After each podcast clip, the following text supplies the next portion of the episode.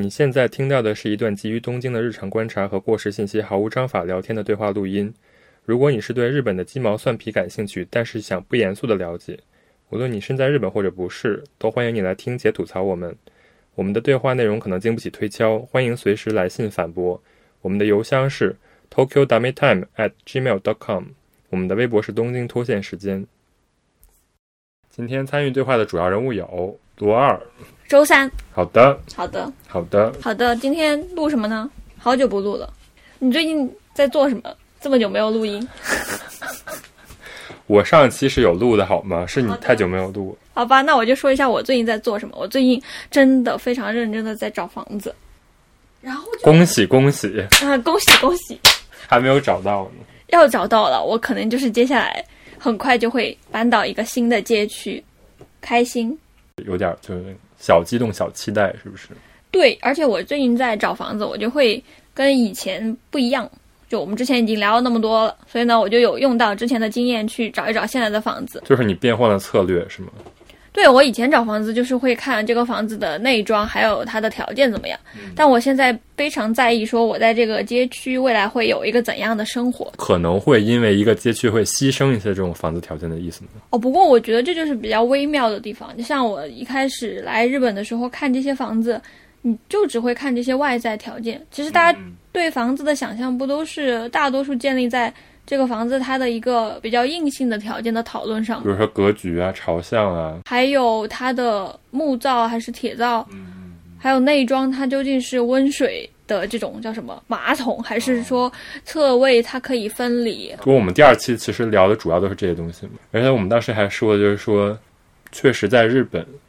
不同的街区确实会带来不同的这种生活方式，即便就是这个街区本身有些标签，但是有时候你住在那个街区，确实会影响你。在这个街区的一种生活状态，所以你最近看的街区是哪里？我最近在看下北泽，就是我们前几期也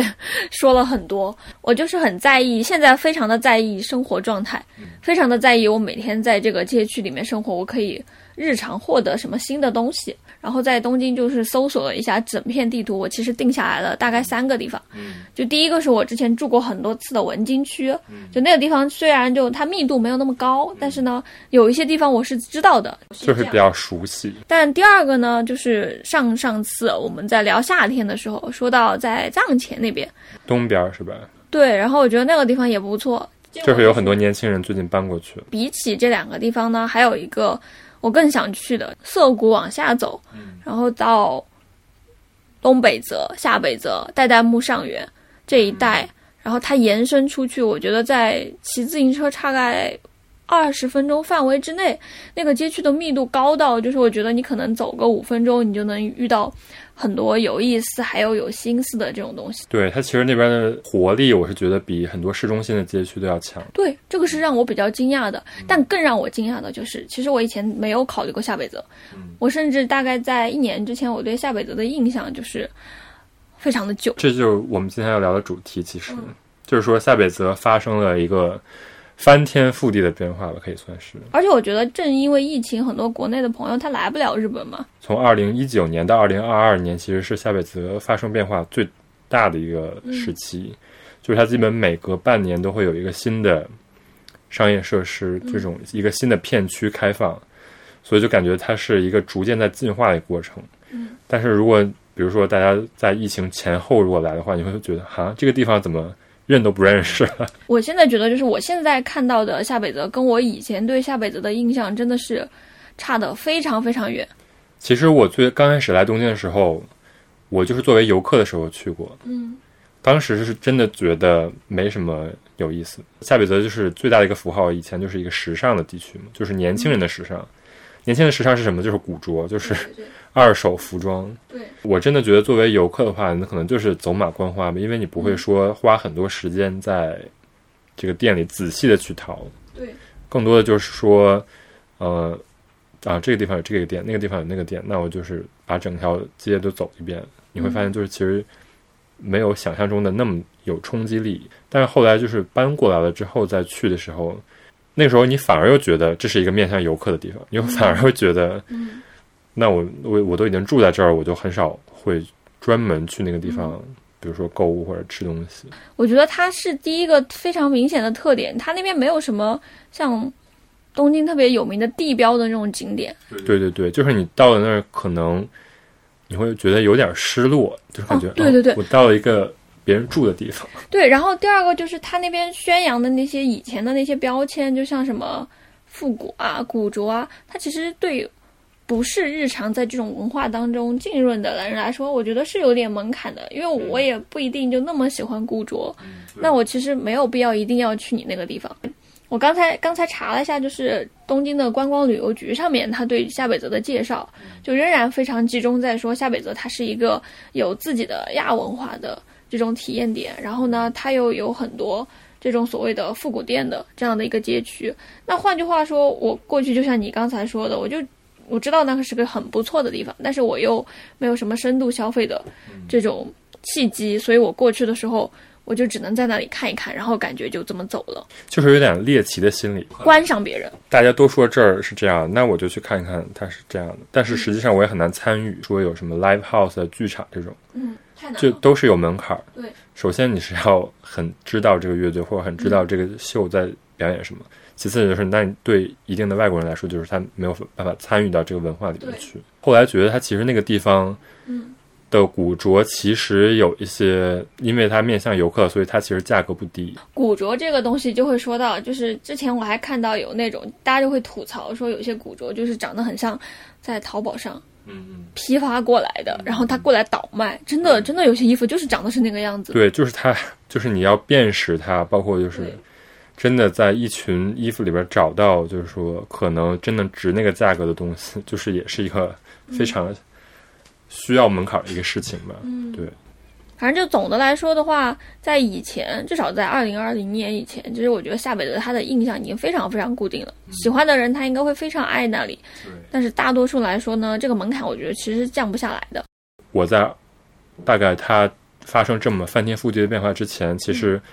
我来东京大概四五年，我其实也很少，就是说真的去那里。哦，我也是。我以前第一次去的时候，正好碰上下雨天，那个天就非常的黑。然后你知道，它那边的小店本来就是那种比较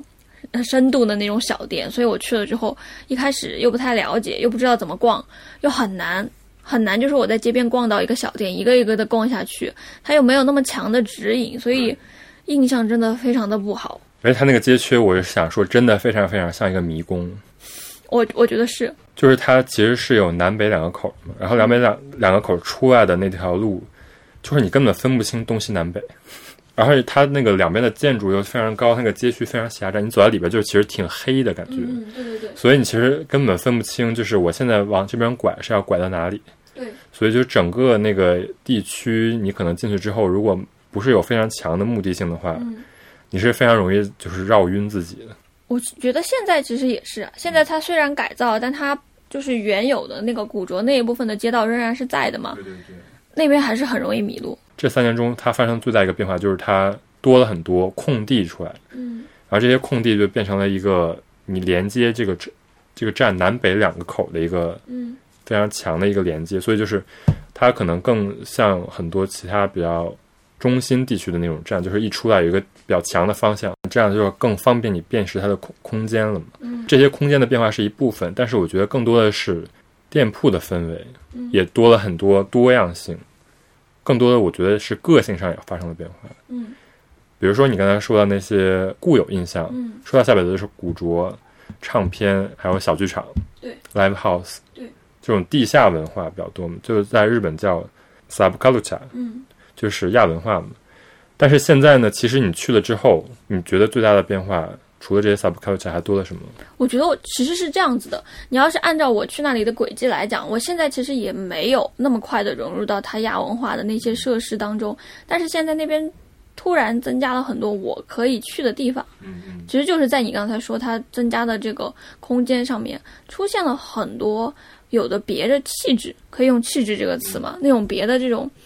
文化的这样的一种新的小店铺，然后呢，这种东西正好是我能够融入进去的，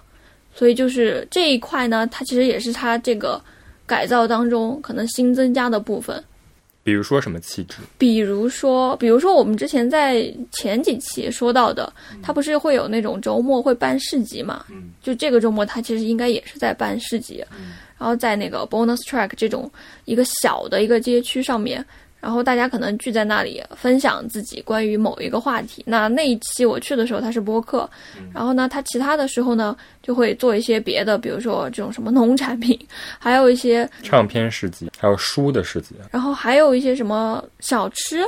就是这些其实都是有的。然后这些东西它的门槛其实就你只要诶，我喜欢这个东西，然后我就可以去。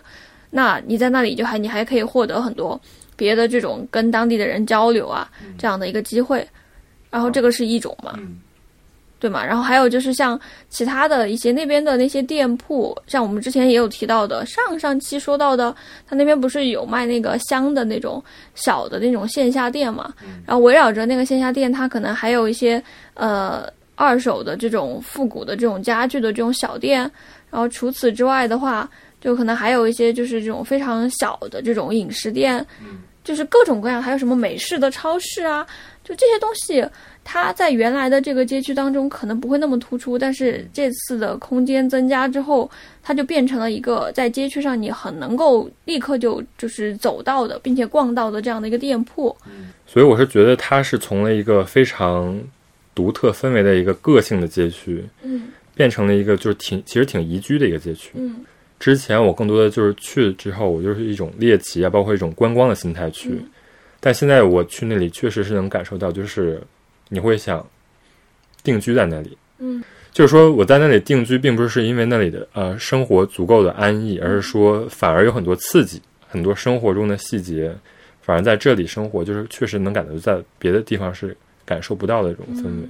对，我懂您说的那种，就是有点像是我每天我都可以用我的闲散时间去做一些新鲜的探索，而且这种探索是有质量的。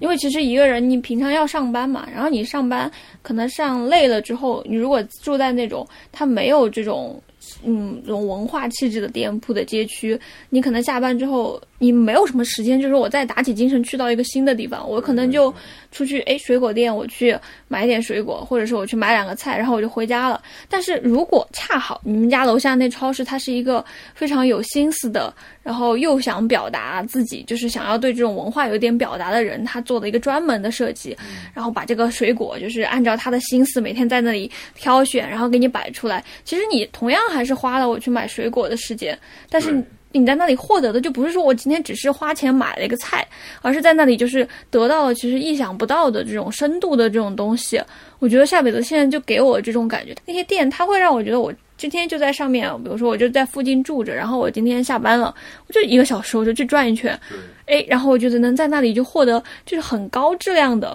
这种交流，或者是自己想要的东西对，他。那种交流其实不一定说你真的跟那个店主发生一些对话啊什么的，而是说他每天都会，比如说摆不一样的东西，那你就可以感受到他的。对所以我觉得这也是一种就是说交流。对，比如说你刚才说买水果，我就是有一个很很强的体验，就是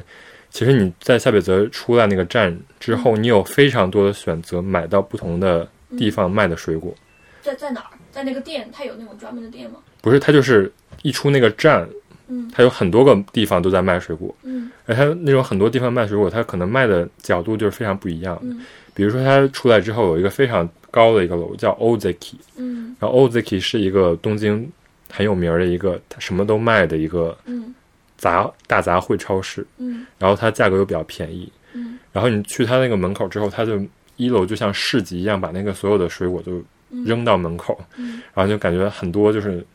呃追求便宜，但是又不想放低质量的人，嗯他在那儿疯狂采购。然后它的另外一边呢，就是叫 Peacock，Peacock 就是一个非常日常的一个超市。嗯然后它在往反方向走，有一个叫 Bio Loud，Bio Loud 是一个最近在东京才开了一两家店的一个就是有机生活超市。嗯，然后它里边就是卖很多就是那种别人挑选过的，嗯就是上面写好这个地方的产地呀、什么的，就是它那个水果的种类可能也稍微不太一样。嗯然后你再往远离站稍微远一点的地方，那可能就会有很多个人经营的那种水果店，就比如说写的那个人的姓的，比如说什么佐藤啊青果店这种。对对对，就是他自己种的或者他自己卖的。对对对，嗯所以就是感觉即便你去说一个水果，你在这个站附近能体验到的，就是跟其他的站是完全不一样的这种购物的一个流线。对对对。你说的这个，我之前不是买水果，我是那天去玩的时候，就在他们那个站前的超市里。他站前有一个美国超市，我们叫它美国人超市。它就是很小的一个货架，进门其实就只有一面的货架。然后它那个上面水果真的就是经过了精心的挑选。然后酸奶这种品类，它都是每一个酸奶它都是有精心选择种类的，但可能这个种类它就只放一瓶或者两瓶。然后我就在那里看到了酸奶罐子非常好看的一个酸奶。我真的没有在其他的地方看到过那种酸奶，所以我当时就买了。我就那天就只花了五分钟就买了一个很好喝的，然后又我深得我喜爱的这种罐子的东西。就回来回想起来，就是在那个超市里面，当时就那个时候就觉得这个地方，你在这里就随便买买这些东西，你都能够获得这样的一些愉悦的东西。就真的是在其他地方可能是很难，你可能得花很多时间去挑选的。反过来说，我想问的就是。如果这个地方这么有个性，其实按照东京这么交通便利的角度来说，其实你住在离它稍微近一点的地方，比如说小田急沿线，嗯，或者京王沿线，因为下北泽是京王线和小田急线的交叉点嘛，嗯，那你有没有想过住在就是稍微隔两三站的位置？实际能不能住到那个站，不是有一个最先决的条件，是你那边能不能找到合心意的房子嘛？对对对。但抛开这个线的问题，我们也不说钱的问题，然后你去想为什么一定要想住在这个街区的话，我觉得是人对这个宜居这个概念的认识。嗯，我觉得我现在比以前更加的清晰了很多。我以前对宜居的认识，其实就刚才一开始开头说的，很多时候是由物质条件构成的。我会从很多客观的角度去评价啊那个房子怎么样。然后其实我那个时候对宜居没有概念。我对宜居这件事情想的更多的可能跟很多文章中文文章当中写的很很差不多吧，就是这个地方地绿化好不好，然后呢这地方风景好不好，然后还有就是呢这个地方它有没有这么便利的生活设施。但我现在想起来，我觉得这些，我觉得这种考量都缺失了一种东西，就是我个人的意愿，我的每天对我自己生活的意愿，我究竟想要。实现什么？我觉得夏北泽他的这个移居对我来讲，就是他满足了我每天想要实现的意愿。我希望现在的这个阶段，我希望我每天可以获得一点新的启发。这种新的启发，它可以不用很深度，但是它只要每天都给我一点新的东西。另外一个是我渴望见到很多线下的人，就是因为正是因为疫情，你一直在家里待着，就会让我这种人更加的发疯。对，我就希望能够有更多跟这种线下空间相接触的机会，但是这种空间不必是很大的，就是一个商场我走进去，那个也不叫线下接触。嗯，他哪怕就是只是让我跟一个很朴素的一个店主，哎，我今天跟他聊两句，我甚至不用聊，我就看他展示出来的东西，那我觉得其实也是一种交流。对，嗯，所以在这种程度上，我看来看去，我觉得夏北泽其实是在我看了东京这么多区之后，它其实是符合我的期待的一个地方。当然，就是像你刚才说的，正是因为它太符合我的这种想要表达的这种期待了，所以在这种你说别人看重的这种客观条件上，它不一定真的有那么的能够满足所有人对这个东西的想象。比如说什么呃风景有海，然后又有这种很高的这种公园，然后又有这种什么非常便利、非常电子化的设施，我看不见的这些东西是没有。但是它有我想要的那些，就是它能够引用它的这种新增加的这种空间，然后给到你每天对生活的一点小的期待。对我觉得就是它提供的东西。我觉得就是这也是不分文化国籍的。啊，我这样的话就是也觉得，比如说夏北泽，它其实是一个很包容的街区嘛，就是有很多多国籍的人，嗯，多文化背景的人也会想生活在那里的一个理由。嗯，然后更多，我觉得很多日本人想生活在那里，他其实也是有一种，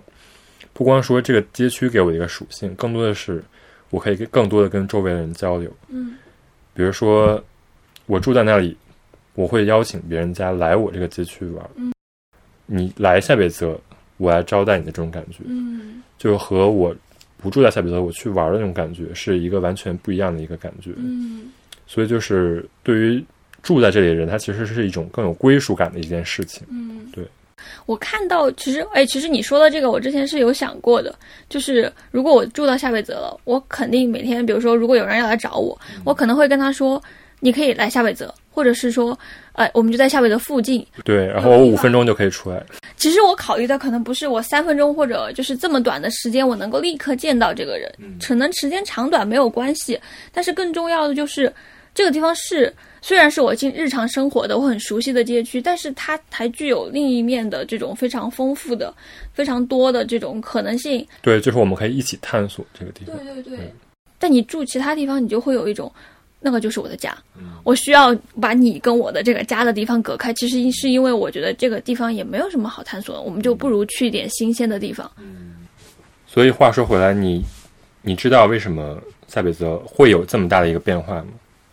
我之前看到了一些，就是我对那边的了解的话，因为以前去塞北泽一直都是它有一条地铁地铁线嘛，是从涩谷过去的。然后我其实也不太经常坐那两条地铁线，但是呢，这次最近的时候去的时候呢，就发现呢，他们的那边的交通主要就是由小田急，还有就是像京网，就是两个比较大的私铁公司，然后去给他做的这样的一个电那个叫什么电车线路嘛。然后我们上次去的时候，不就是经过了他们旧的那个车站的那个地方，然后那边是开始改了空间，所以大概知道一些这些内容。就是你大概知道它的开发背景。开发背景不太了解，知道他谁在谁在动这个东西，就是这两个电车公司是吧？对，但他他们之间具体怎么做的，还有就是他们怎么做到的，我比较感兴趣。就是因为，嗯，其实你开发任何一个已有文化的地区，它肯定都会遇到一些阻力。我也没有搞懂为什么，就是夏北泽他从一个带着这种非常明显的复古标签的街区，现在变到这种让人很想去住的街区当中。就这些到底有什么特别精彩的这些故事之类的？就是总的来说呢，是有一个时间表的。嗯，就是夏北泽改造这个计划，实际上是在一九四六年。太早了吧？就是有这么一个都市计划。真的太早了吧？但是它真正完成呢是二零二二年。嗯，这个计划其实是一个都市计划。嗯，就是因为夏北泽这边都是很小的那种住宅，嗯，一个密集的地方嘛。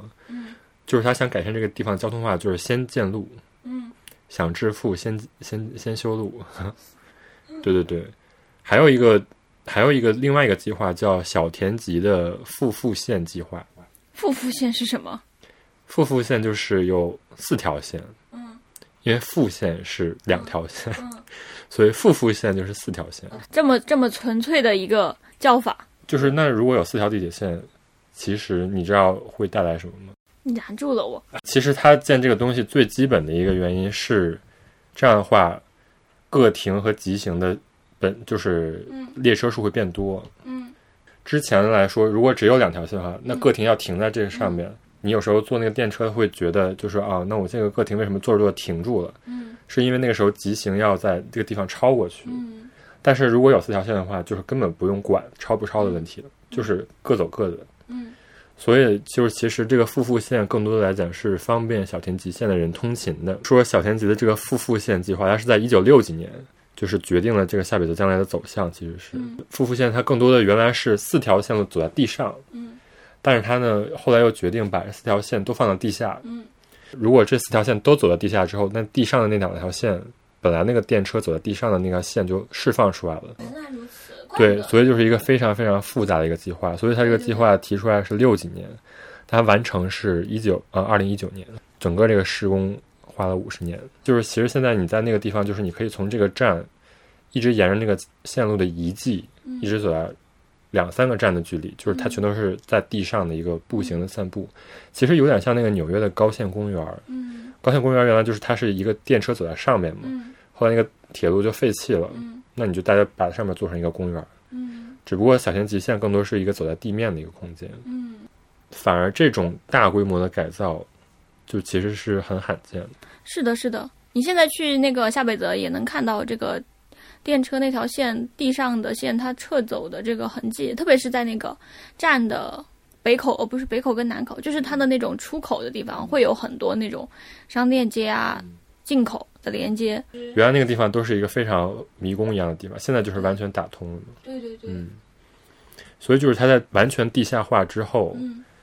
它其实又要面临另外一个问题，就是它地上腾出来这个空间，其实这些空间都是小田急的，嗯，小田急要拿这个空间做什么？嗯，然后又是经历了非常长时间的讨论，嗯，大概就是从一三年起吧，然后一直到最后，和住民这些一直在开会啊，然后包括住民反对啊之类的，所以最后终于终于形成了现在下北泽这个风格，就是一个有很多小店铺聚集起来的，跟以前的商店街可以无缝衔接的一个空间。嗯嗯，我觉得夏北泽的住民也真的是很有想法。我每次听到这种故事里面，就是哪个地区的住民，然后大家发表的意见，我就会觉得，就是你如果从自己生活当中来看的话，其实大家在平常的生活当中好像很难得有一定去跟其他的人决定说我这个街区要发展成什么样子，基本上很难听到这样的故事。对，但是我觉得夏北泽就是这两年发展的非常好的一个案例，就真的是住民真的去参与。嗯他们从这个地方最开始有改造这个动向开始，就一直在关注自己的地区变成什么样的，所以他就是我是觉得里面所有人都非常的尊重这片地区本来的这个多样的这个文化，嗯。所以导致的就是它最后影响了一个非常大的一个这种电车公司嘛，因为电车公司在日本是有非常大的权利决定你这个地方将来到底成发展成什么样的，因为相当于他们不光有这个电车，也有电车周边的土地。嗯。所以就是他们其实很大程度上的决定了这个地区将来是一个怎样的宜居环境。他们不断的在跟这个大的公司做一个这种抗衡，使得这个大公司本来可能要做一些很大规模的开发，反而把这些花了几十个亿、几十年做的这种地下线腾出来的土地，做这种很小规模的开发。其实这么来看的话，对于小田急这个公司来讲，实际上是一个账面上来看是一个非常不平等的一个交易嘛，就是说看起来是亏的。对啊，就是我挖了四条线的地下，然后腾出来了几十平方公里的这么一个土地，结果最后就是只做了一两层的建筑。对对对就肯定感觉大家去那个地方，其实现在你去，虽然那边出了很多新的店铺，你还是会怀疑它这个地方究竟赚不赚钱，因为他给的东西其实条件也没有那么严苛。包括就那个 bonus track 嘛，嗯。那个 reload 也是这样，就是这是两个最大的那个沿沿沿着沿着这条线的商业设施，嗯。里边的那个小店，你一看就是不是那种很主流的店铺，嗯。就是小田急做这种，他们叫 leasing，就是说把这个店租给谁都是他们来自己决定的。嗯。他们就是定了很多标准，就是说这个店一定要是要在下北泽这个文化的基础上产生了一些互动的一种店，嗯。然后它不能是连锁店，它不能是就是那种很大的资本就想把自己的资本引入到这种地区的这种店，所以他最后找的就是很多都是可能已经在下北泽有有一两家饮食店的，想在这儿再开一家，比如说不同的 concept 的店啊，或者是就是能给下北泽的文化加入一些新鲜血液，比如说书店、电影院啊这种，但他们的租金都是非常非常便宜的，可能就是跟我们的房租差不多这种。嗯，bonus track 好像就是十五万日元一个月，对，而且它是我看那个资料说，它其实没有办法就是按一个空间样子租给你，它其实是按住宅法的那种对对对，规则去，然后你去可以去租借，所以你租的话一定是租上下两层。对，然后你跟人睡在上边，对然后底下是你的店铺，这样的话就产生了一种 SOHO 的感觉。这个店主他不光是为了赚钱来的这，他更多的是想住在这儿。那他就很需要，就是说他选的这些人又是能够符合他的质量，然后又能做出他想要的那个东西，这种其实就不好选。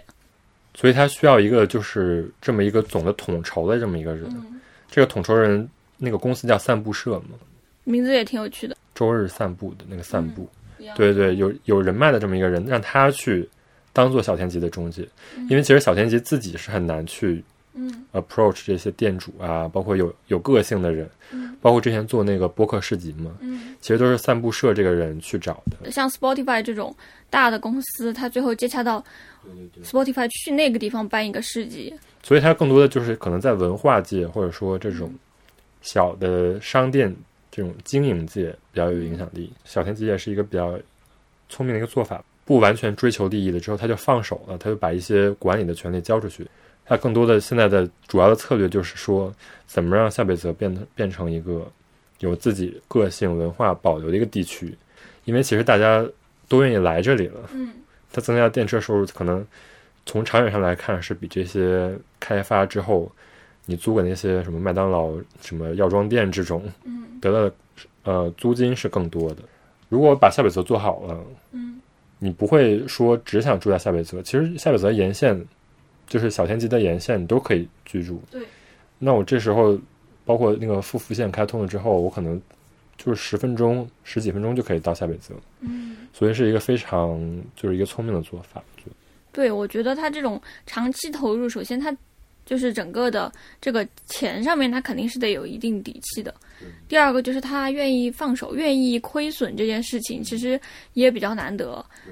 就我知道，就是其实现在哪怕在东京的这种。就有朋友他在广告公司嘛，然后他之前就在跟我聊，他说你要搬哪儿去？然后我说我要去下北泽，然后他说怎么他身边所有的人大家都在下北泽，他就在广告公司，然后他广告公司的日本人大家要么就住在那个就目黑往下走，嗯，不会往那种什么特别嗯听起来比如说像港区那种地方，一般大家都是往这种有点小文化的，大家都很喜欢那个片区。更多的来讲，其实小田做的就是相当于一个 branding 的一个事情。就是把小田急这个线的 image 做得更加的具体，嗯，把不同的站做出它各自站的特色，然后更多的来讲就是长远上拿这个电车的收益来去填补这个地方。所以说就是跟其实一般的那种电车公司的思维又不太一样，因为像 JR 这种，更多就是开发一个站，然后在这个站周围建比较好的商业设施，这是属于一般人意义上的，就是我想住在这儿，那可能是因为。一出站有个二十四小时的超市啊，有什么，比如说 JR 就是 Outlet，就是一个比较 fancy 的那种商场，就是购物嘛。购物这个东西现在不是他们就面临难题啊。现在这些人大家都不愿意去线下购物，就想在线上。那他们就虽然就是自己可以把自己的那个购物品牌的宣传做的挺好的，但其实本质上你去这些商场的时候。你不会觉得那就是你的一个归属？我觉得归属感是不会有的。其实小田急的终点是新宿嘛，小田急百货是吧？然后包括京王在新宿也有京王百货，那个百货要关了。对，小田急也是要关。就是他们其实现在都面临一个选择，就是说我要在沿线多发展这种地区的商业，还是说在这种终点站，在这种大的枢纽站建更高更大的那种商业设施。我可能宁愿在新宿可能少建一些这种设施，在地地区多做一些这种设施。可以更方便的在这个线上来回的通勤，嗯，其实就是两个方向都可以增加我这个车站的这种收入嘛，所以就是对于他来说，实际上是一个做一个平衡的一个过程。我觉得这种他做这样的一个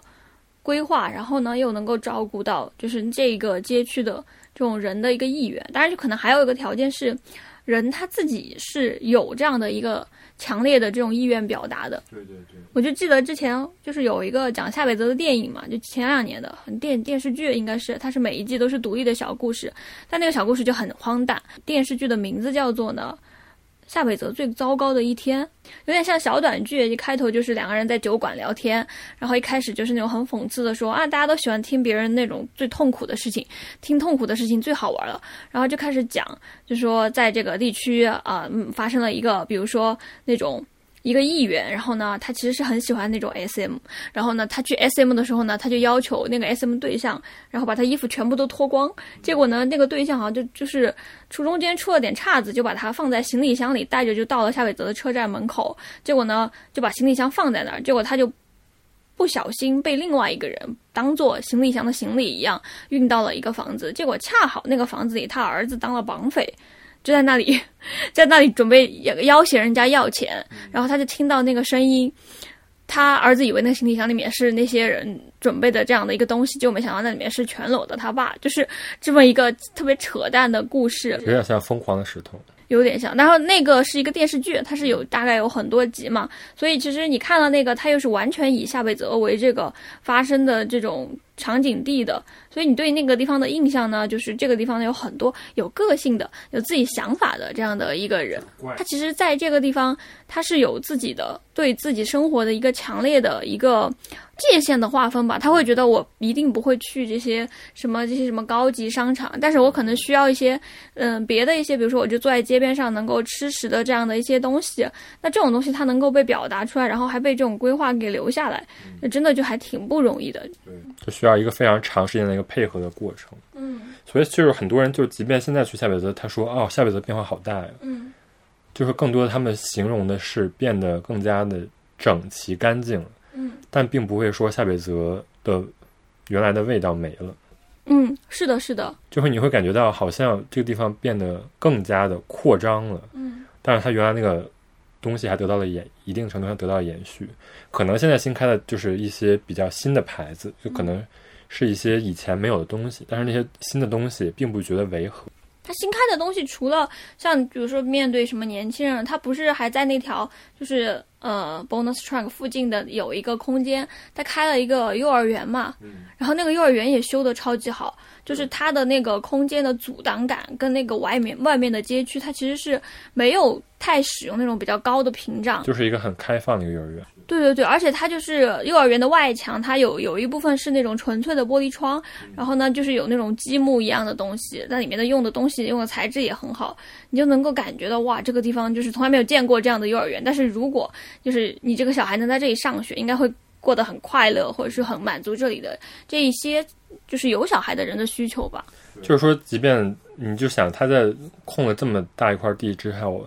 就花了这么大的价钱空出这么大块地之后，还会想在上面建一个幼儿园，我觉得这个本身的想的就是非常的充分，因为他其实更多就是想让人在这里有居住的感觉嘛。嗯嗯，如果没有这种生活的基础设施，你可能还更多的觉得啊，这个地方只是一个比较 fancy 的一个街区，嗯我怎么会想搬到这儿？嗯，就是你还是需要一个你生活中跟你产生联系的一个东西，嗯。比如说它就是有这种幼儿园好的这种基础设施，包括就是它现在那个地方有个叫园艺部的嗯。一个非常非常小的一个建筑，嗯。然后更多的就是这个地方的喜欢植物的人都到那个地方可以报名参加，然后哦。去维护这一整条这个步行道的这种嗯。植栽，所以就是变成了一个那种 NGO 一样形式的一个东西。然后包括就是沿街有非常那种十平米的画廊，嗯然后什么十平米的咖啡馆、面包店这种，这都是以前夏北泽可能缺少的那些嗯生活的便民设施，嗯那现在就是都被加了进来，但是它不是以便利店的形式加进来，嗯更多就是以一种就是个人开的小店，嗯。所以就是它是有这么一个整个一个逻辑存在。所以怪不得我上次去播客市集的时候，其实来报名参加市集并且能够出展的那些人，他可能就是有有人他也是从很远的地方来的吧，但是那个市集上从 staff 也好，还是从那个里面参展的在里面负责的人也好，其实他们是以一个非常开放的这样的一个样子，然后你去。跟他就是有一些交流啊之类的，对方是很愿意在这个空间，然后去跟你聊一些东西的。这其实他也跟他这个市集整体的氛围，他放在夏北泽去做这个事情。你像如果把这个事情放在呃港区去做，可能就可能就是非常的高贵，然后你就会觉得有点嗯、不知道怎么跟这个人讲话。但是在夏北泽这种地方，他在那个就是我们说的这个 bonus track 附近，还有就是车站出来，它本来这个外面的这种修建的空间，它在中间就放了很多类似于像布艺沙发。这样的一些东西，就有点像是你们家附近那公园的椅子，然后你就可以坐在那儿，然后你其实那个街道上，大家就是很随意的坐在那儿，然后两个人遇到聊个天，然后喝个什么东西。那你在那个市集当中，你感觉到也就是我就是走到一个另外一个有更多人交流的地方，那我也可以在这里很自如的跟这个当地的人去有这样的一个交流。然后你可能出了这个市集，隔壁是像这种小店啊，然后小店它的完全也没有距离，大家就是很乐意看到，哎，你来他这里消费。然后说不定跟你打听一下，然后你可能晚上，比如说你七八点，然后没什么人了，然后大家就进去都是一种，哎，你今天哎来了一个人，然后他来买东西，然后他不是来单纯给我付钱的，而是说我可以跟你聊聊，这种就很难得。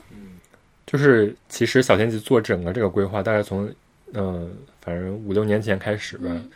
因为我们公司就是有参与这个整个这个构想，嗯就是它其实是有一个参考的。当时参考的是那个那个墨尔本有一个叫长期土地利用规划的一个概念，嗯就是叫二十分钟步步行街区的一个发展概念。具体怎么说？他就是想说，就是一个地方，不论骑行还是说步行，嗯在二十分钟可以到达所有的购物的、教育的、商业的，还有体育的设施，嗯才能说这个地方能符合那个墨尔本的当地那个规划嘛。嗯所以其实当时是有参考这个东西，包括其实就是这种概念，其实在欧洲也很多，比如说巴黎，就是所有人都是十五分钟内可以到达这些设施，嗯。但在日本以前可能是以商业，就是商业是以车站为中心的，嗯。那所以就是那我可能坐一一站两站可以到达这些设施，但是可能在这站附近只有一定程度上的这种超市啊、嗯商店街可以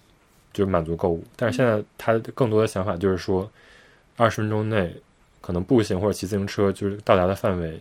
可以去到的设施要比以前要丰富的特别多。嗯，而且你看你刚才说的这个二十分钟步行，这里要说一下台场那个里吗？对对对，其实台场就是一个完全不同时代的一个开发一个街区的一个例子嘛，是吧？对，就是你刚才说的二十分钟能到达，其实就是这个台场，它是填海造路嘛，在东京边上这个地方，它其实也能够满足硬性的条件。嗯，就那个地区是完全从零开始建一个城区，按理来说，它可以实现大家理想当中非常理想的这种城市。前的建筑师的理想的那种，嗯，就是巨大的建筑，有一个巨大的富士电视台的那个对，是那个丹下健三，富士电视台的办公楼，然后有可以玩儿，然后有有一些特别高的那种住宅，嗯然后有特别大的商场嗯，Aqua City 嘛，对，然后还有那种什么奥特莱斯，还有饮食店。哦，我觉得国内的人刚刚来日本，刚开始看到小房子不习惯，但你到台场，你就会觉得那地方真的非常，非常像国内，而且它的高架桥因为很高很高嘛，所以就有点，其实有些道路还会觉得有点像上海。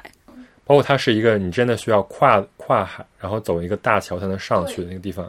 就感觉好像是进入一个跟东京完全不一样的世界。对对对，但是那个地方实际上它是花了就是几千亿投资建出来一个地方。现在它那个地方的商业，比如说那个 Venus Fort，嗯，奥特莱斯的那个小小楼，对对对，包括有那个有一些 live house，嗯，然后还有那个 Aqua City，他就他现在都面临这种经营不善的这个局面。因为有关功课，其实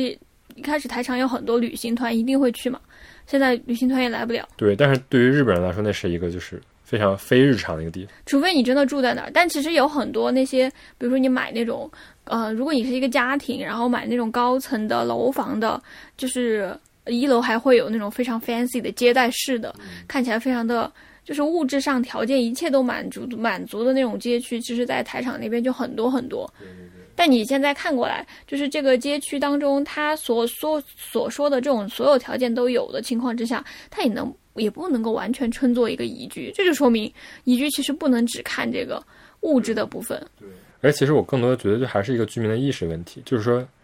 物以类聚，人以群分嘛。如果你是你是想生活在这么一个冷漠的、被那种大马路分隔开的一个街区，嗯，那可能聚集起来的人都是那种不想跟周围邻居交流的人。但是我是觉得，如果你想搬到下北泽，那你就可能你更多的希望是日常中产生这种跟人的互动。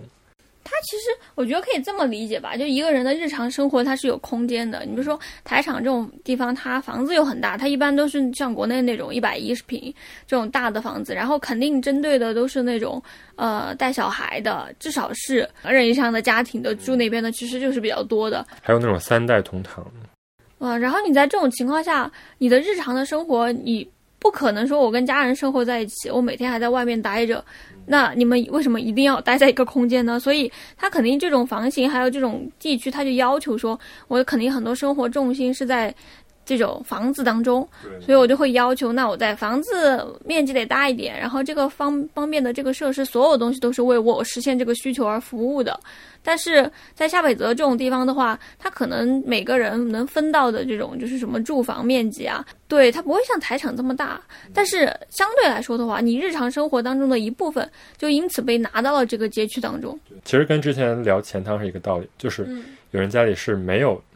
浴室的，他可以出去跑的。所以这个时候这个街区的前汤才会变成一个很重要的一个地方。夏北泽可能就是不光把浴室拿出来，把餐桌也拿出来了。它现在不是有很多那种嘛，就是共享空间。然后你其实就如果你在那个地方住的话，我看你下午就去那种共享空间，然后直接在那里办公，它就完全给你提供那种非常 fancy 的那种放松的那种环境，然后旁边是电影院金王新开那个地方就是有一个塔呀，啊，我看到了，塔呀里边就是现在有那个 share lounge，就是一个小时大概一千日元，嗯。在里边就是有免费的喝的和吃的，嗯，然后就是现在就是要排队才能预约，这么火热，对对对，就是很很明显就是满足了就是下北泽在这个地方住的人的那种嗯。一个空间的需求，就是说